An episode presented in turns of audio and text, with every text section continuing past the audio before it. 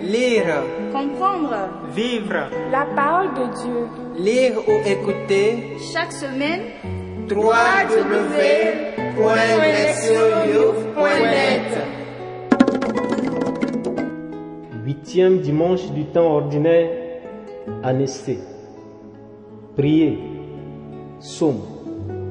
Psaume 91, versets 2 à 3, versets 13 à 14, versets 15 à 16. Qu'il est bon de rendre grâce au Seigneur, de chanter pour ton nom, Dieu très haut, d'annoncer dès le matin ton amour, ta fidélité au long des nuits. Le juste grandira comme un palmier, il poussera comme un cèdre du Liban. Planté dans les parvis du Seigneur, il grandira dans la maison de notre Dieu. Vieillissant, il fructifie encore. Il garde sa sève et sa verdeur pour annoncer. Le Seigneur est droit. Pas de ruse en Dieu, mon rocher. Lire la parole. Première lecture. Ben Sirac le sage, chapitre 27, versets 4 à 7. Quand on secoue le tamis, il reste les déchets. De même, les petits côtés d'un homme apparaissent dans ses propos. Le four éprouve les vases du potier, on juge l'homme en le faisant parler. C'est le fruit qui manifeste la qualité de l'arbre. Ainsi, la parole fait connaître les sentiments. Ne fais pas l'éloge de quelqu'un avant qu'il ait parlé. C'est alors qu'on pourra le juger. Deuxième lecture. 1 Corinthiens chapitre 15 versets 54 à 58.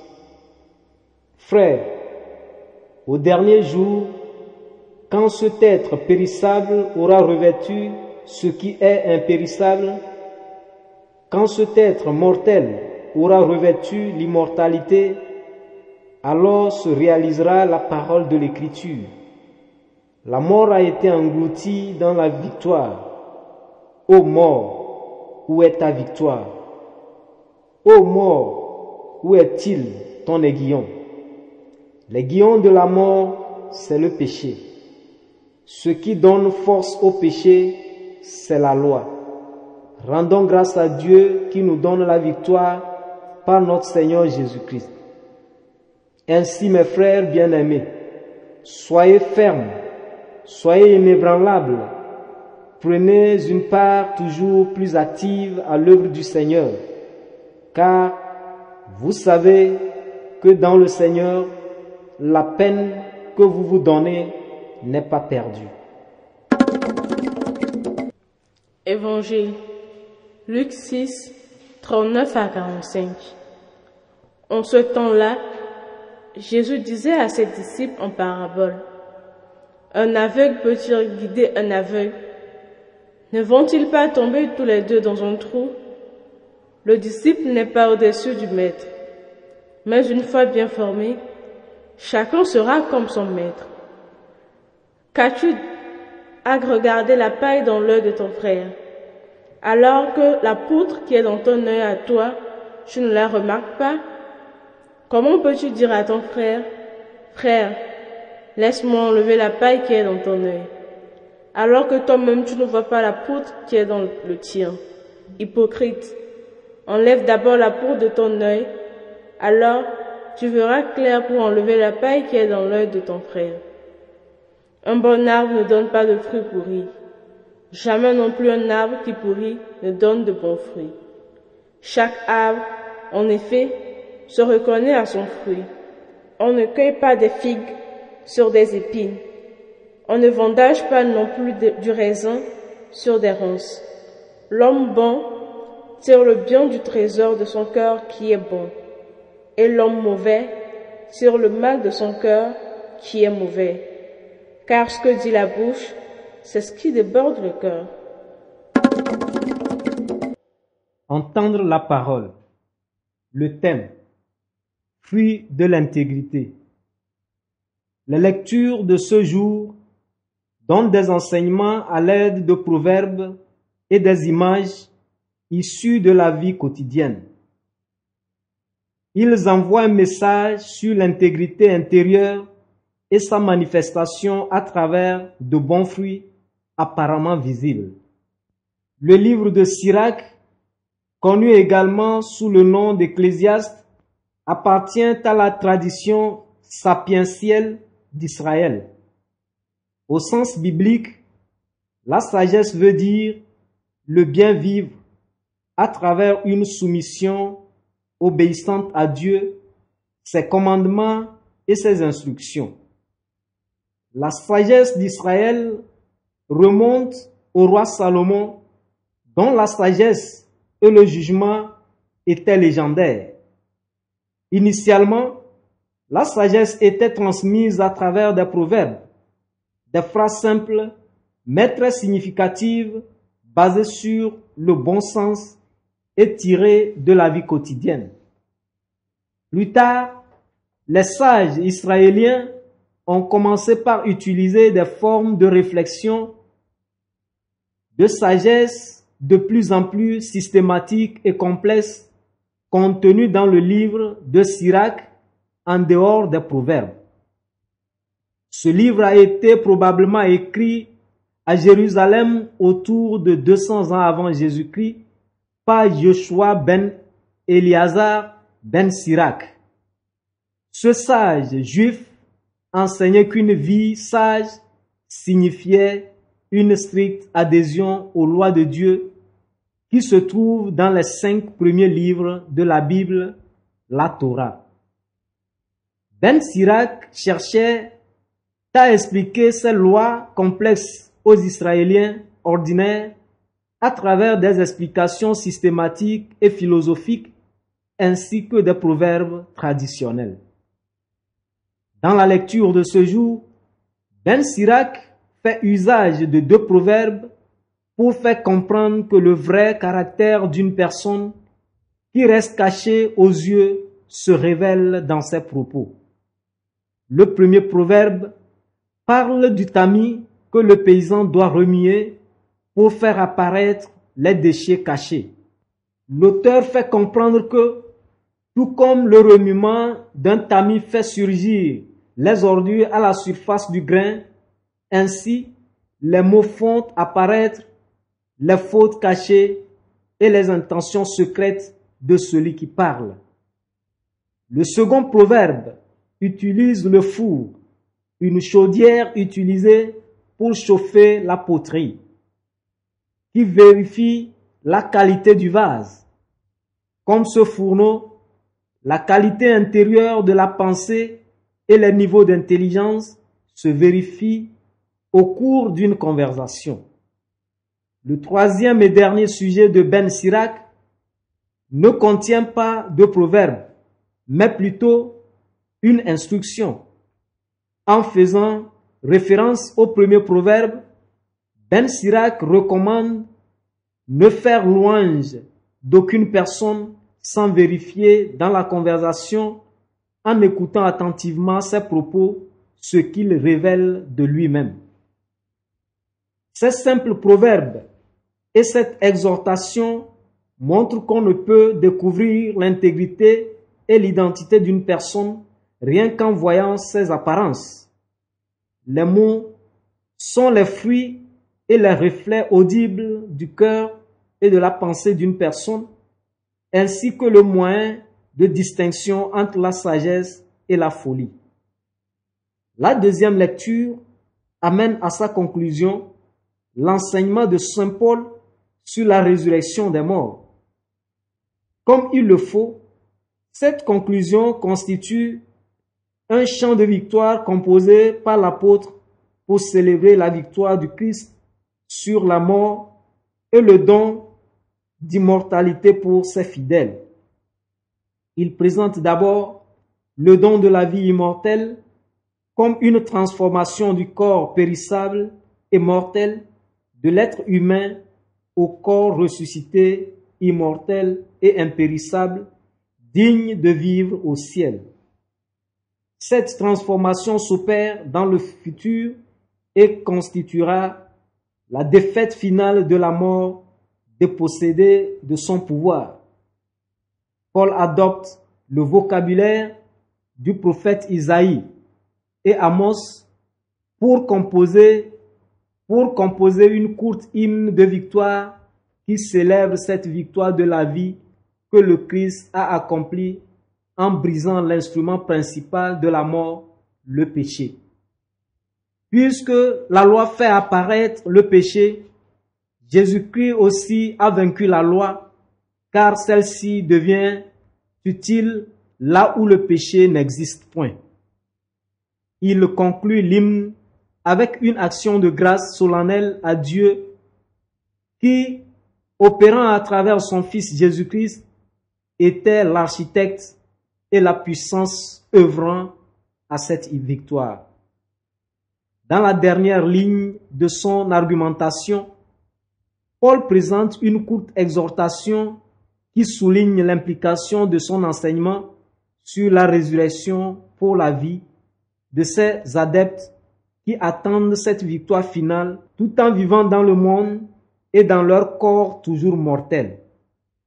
Il les exhorte à la fermeté de leur adhésion à Jésus-Christ et à l'existence dans le service du Seigneur. Ce dévouement au Christ et ses chemins trouvent sa raison dans la résurrection et la détermination à atteindre la vie éternelle. Paul veut laisser entendre par là que les croyants doivent adhérer avec fermeté au Christ et mettre en pratique leur foi dans le présent pour cueillir les fruits de la victoire du Christ sur la mort dans le futur. Une telle adhésion exige une intégrité personnelle manifestée dans la conformité entre la foi et le comportement. Ainsi, une foi authentique en la résurrection porte des fruits d'un dévouement ferme. Le péricope de l'Évangile contient trois instructions de Jésus sur l'intégrité et la production de bons fruits. Jésus commence avec un proverbe sous forme de question rhétorique qui exprime une vérité évidente qu'un aveugle ne peut pas jouer le rôle d'un guide. Jésus utilise ainsi ce proverbe pour faire comprendre à ses disciples qu'ils doivent apprendre de lui comment guider les autres. De plus, leur apprentissage, au lieu d'être partiel ou superficiel, doit les amener au même niveau que leur maître, Jésus lui-même. Il ne veut pas insinuer par là qu'ils seront égaux à lui en dignité, mais qu'ils doivent accepter entièrement son enseignement et non quelques fragments sélectionnés. Tel est le premier et indispensable pas avant qu'il ne soit appelé enseignant et guide d'autres personnes. La deuxième partie de l'enseignement de Jésus adresse un avertissement sévère contre l'hypocrisie. En se servant du symbole de poutre et de paille dans les yeux, Jésus met ses disciples en garde contre juger les autres sans se juger eux-mêmes. Ceux qui se considèrent juges et enseignants doivent s'examiner d'abord avant d'apprendre de corriger les fautes d'autrui. Jésus a averti ses disciples sur le danger d'hypocrisie et le manque d'objectivité dont la racine se trouve dans le manque d'honnêteté et d'autocritique. Une telle autocritique et auto-examen fait à la lumière de l'enseignement de Jésus assure l'intégrité. On évite alors de devenir un guide aveuglé par ses propres illusions. Le dernier enseignement de Jésus cite un autre proverbe qui dit que la valeur d'un arbre se fait remarquer aux fruits qu'il produit. Ici, Jésus veut dire qu'il ne faut pas tenir compte de n'importe quelle prétention. Éventuellement, les actes et les propos révèlent le vrai contenu de son cœur. Le mensonge ne saurait jamais prendre la place de la vérité. Ici, Jésus se trouve dans la même logique que Ben Sira qui dit La bouche fait sortir ce dont le cœur est rempli.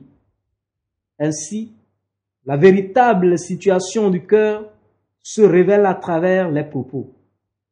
Ces trois propos, à la fois simples et pertinents, de Jésus montrent que l'intégrité vient du cœur de la vie d'un disciple. On ne peut pas tromper avec la qualité de la vie d'un disciple et le niveau de bonté. Un vrai disciple accepte entièrement l'enseignement de Jésus dans l'honnêteté et l'autocritique de ses propres limites et fautes avant de s'engager à guider et à corriger d'autres. Les lectures de ce dimanche enseignent que l'intégrité et la qualité de caractère sont indispensables pour le croyant. À l'aide de simples proverbes, Ben Sirac et Jésus expriment l'évidente vérité. Le caractère d'une personne et la qualité de son cœur et de ses intentions se font inévitablement remarquer dans ses paroles. Dans le même ordre d'idées, Paul enseigne qu'une véritable croyance en la résurrection se manifeste dans la ferme profession de foi. Pour atteindre l'intégrité personnelle, un croyant doit être enraciné dans l'enseignement de Jésus et rester honnête et autocritique. Une telle intégrité porte le bon fruit d'un discours irréprochable et sans jugement. Pour utiliser les mots du psalmiste, il aidera le croyant à fleurir comme le palmier, à grandir comme le cèdre du Liban.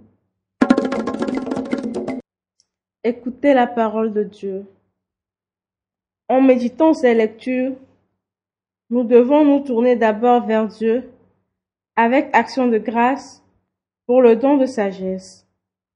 Nous vivons dans un monde compliqué et en constant changement. Dieu nous guide dans le choix et dans la marche sur les justes chemins.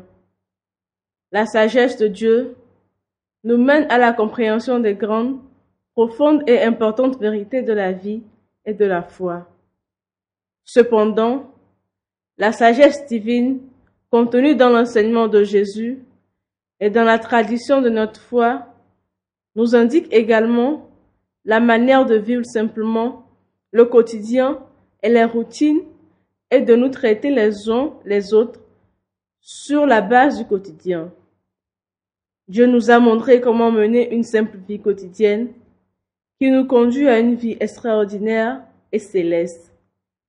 Pour cela, nous devons être toujours reconnaissants. Les mots sont puissants, comme l'auteur de la lettre de Jean-Jacques l'a reconnu et intensément discuté. Lui, qui a soumis à un vif débat l'usage des mots par les chrétiens et fait sortir le fameux précepte La langue est un petit membre qui se vante de grandes choses.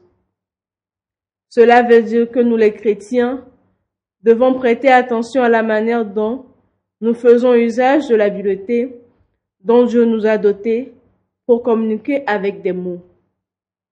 D'abord, le don de tenir des discours est accompagné d'une grande autorité en lien avec une grande responsabilité.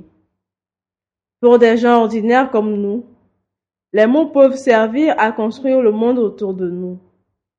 Contrairement à la minorité d'individus jouissant d'une grande autorité politique, militaire ou même morale, la plupart d'entre nous disposent à peine d'une petite autorité et d'un pouvoir sur les autres et sur notre environnement. Par contre, nous faisons usage de mots pour communiquer, mais aussi pour exercer de l'influence sur d'autres et pour modeler le monde autour de nous. Notre choix des mots et la manière dont nous les utilisons peut unir ou séparer, apporter l'harmonie ou le conflit, inspirer ou décourager, guider ou tromper? Nos paroles exercent de l'influence et nous sous-estimons souvent ou négligeons exactement combien de pouvoir réel nous avons et exerçons à travers elles. Il suffit de s'imaginer jusqu'à quel point nous pouvons faire du bien avec des mots d'encouragement et d'orientation, et combien de dégâts et de blessures nous pouvons causer à travers la calomnie ou des querelles? Nos paroles transforment le monde et les gens, et nous devons en assumer la responsabilité. Deuxièmement, nos paroles doivent être des reflets de ce que nous sommes. L'honnêteté et l'intégrité dans nos discours doivent être l'un des traits caractéristiques d'un vrai croyant. Beaucoup de nos contemporains ne font plus confiance à la valeur des mots parce que les mots sont devenus des moyens d'autopromotion et de tromperie pour beaucoup. Nous le constatons dans la vie publique, à l'exemple de beaucoup de politiciens et des maisons de médias. Malheureusement, nous faisons le même constat dans nos communautés chrétiennes. Toutefois, nous pouvons en tirer une leçon. Nous savons tous qui sont ces prétentieux et nous connaissons leur vrai caractère. Voilà une preuve palpable que Ben Sirac et Jésus ont raison de dire que les paroles finissent par révéler la vérité sur l'identité d'une personne et ses vraies intentions. Nous essayons souvent de dire de nous-mêmes des choses qui présentent une autre image que ce que nous sommes en réalité, en espérant que les autres nous croient. C'est une illusion. Notre propre expérience de vie et la lecture de ce genre confirment que ni nous-mêmes, ni personne d'autre, nous ne saurions faire des simulations à la longue. À force de le faire, tout le monde finira sans doute par découvrir notre tromperie qui nous exposera à la honte et à l'isolation. Notre sagesse chrétienne consiste à se rendre compte que la meilleure façon de gagner du respect et d'atteindre la vie éternelle se trouve dans l'honnêteté, l'intégrité et la fidélité à l'enseignement de Jésus. Tout ce qui s'exprime à travers notre juste manière de faire usage des paroles. Proverbe. Le proverbe est pareil à un cheval. Là où manque la vérité, nous faisons appel au proverbe pour la trouver. Agir, s'examiner. Comment est-ce que je me considère par rapport aux autres? Suis-je assez autocritique ou trop autocritique? Suis-je honnête quand je parle aux autres? Ou bien essaie-je de créer une fausse image qui ne correspond pas à celui que je suis en réalité? Répondre à Dieu.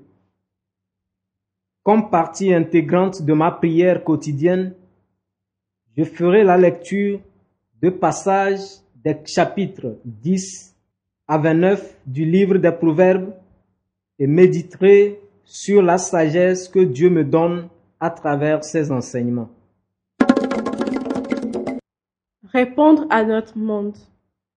Je ferai attention aux mots que j'utilise en parlant à mes amis, ma famille et mes collègues, et je réfléchirai à l'image que ces mots présentent de moi devant les autres. Nous inviterons une personne qui possède assez de connaissances et de formation pour expliquer à notre groupe le sens d'un fameux proverbe biblique qui dit La crainte du Seigneur est le commencement de la sagesse. Priez, Seigneur Dieu, source et donateur de toute sagesse, science et connaissance, nous te disons merci d'illuminer notre simple pensée à travers ta parole qui nous parvient sous différentes formes. Tu nous apprends à bien vivre, conformément à ta volonté. Aide-nous à vouloir mieux te comprendre et à t'aimer davantage. Amen.